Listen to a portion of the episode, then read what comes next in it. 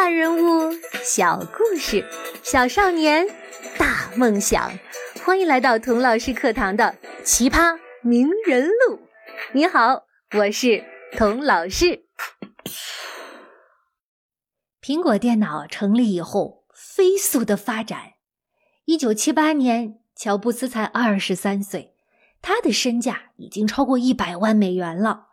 到他二十五岁的时候，他的身价。飙升到了二点五亿美元，成为有史以来最年轻的不靠继承、不靠拼爹，完全靠自己的亿万富翁。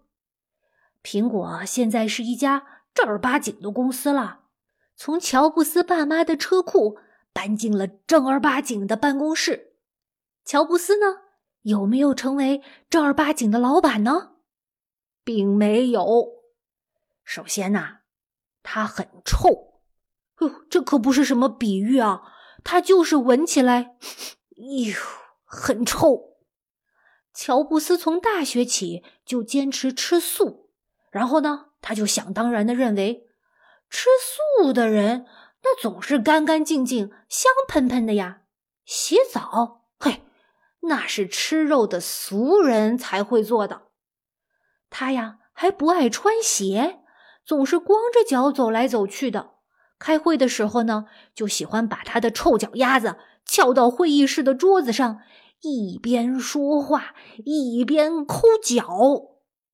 夏天太热了，他甚至会把脚啊泡在马桶里，凉快凉快。小朋友，请你想象一下哈，如果哪天你上厕所的时候啊，发现你们学校的校长。正在马桶里泡脚，你会怎么想呢？你说，碰上这样的老板，奇葩不奇葩？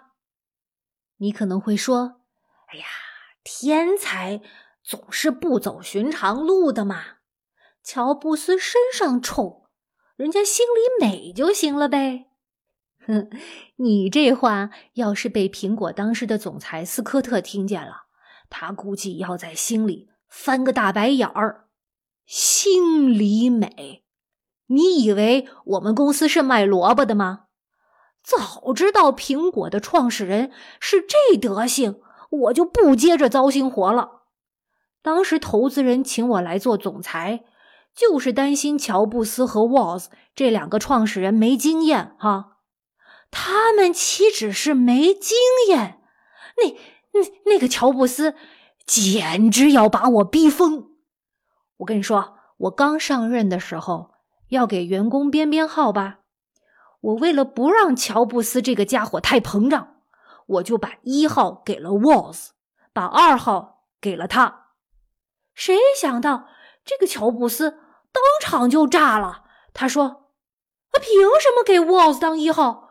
我才是名正言顺的一号。”就为了这事儿啊！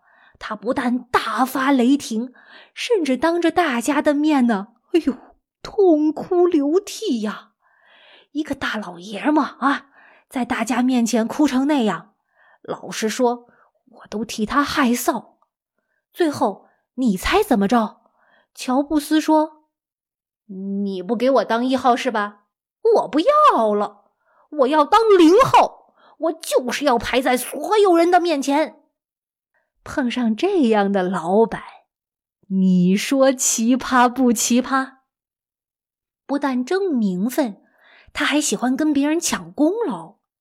乔布斯会走到任何一个员工的办公室，很快的扫一眼他做的东西，然后就说：“你做的这是什么呀？一坨狗屎！”你以为他真的这么天才，一眼就能洞穿真相吗？才不是呢！他其实根本不知道别人在做什么，他这样说啊，就是要显示他的权威和无所不知。更卑鄙的是啊，过了一段时间，他会跑过来跟那个员工说：“哎哎，你你你别做这个了，我有一个很棒的主意，照我说的做。”然后他巴拉巴拉巴拉说的唾沫子横飞，那个员工眼睛越睁越大，委屈的说。呃，老老板，这这就是我上次跟你说的点子啊，那个时候你还说这个，嗯，这个点子不好，是是狗屎。乔布斯听了就当没听见，继续说：“哎，你听我的，我说的才是对的。碰上这样的老板，你说奇葩不奇葩？这些呀，都还只是毛毛雨。乔布斯最最厉害的杀手锏叫做。” The reality distortion field，现实扭曲立场。哎，这个不明觉厉的词来自于美国科幻连续剧《Star Trek》星际迷航，讲的是呢，来自 Talo 星球的外星人有一种超能力，能够通过极致的精神力量，嗯，创造出一种假象。但是这个假象实在是太像了，地球人呢？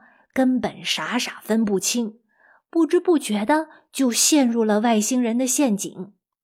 乔布斯啊，估计就是塔洛星人派到地球来的卧底，否则他怎么也有这样的超能力呢？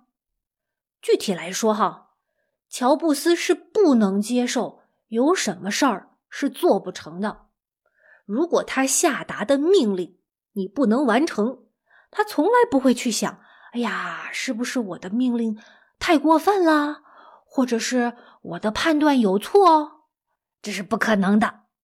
相反呢，他会把你叫到跟前，死死的盯着你，眼睛眨都不眨，然后用最有感染力的语言说服你，用最富魅力的激情感染你。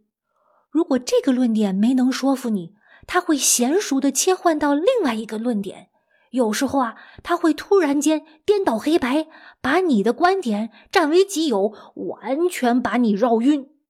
到那个时候，哪怕他端给你一杯毒药，你也会乖乖的说声“谢谢老板”，然后美美的喝下去。这就是现实扭曲立场的魔力。听到这儿，你是不是觉得？乔布斯这个老板太可怕了，我可不想为他打工，那可是真正的卖命啊！嘿嘿，我再给你讲一个故事。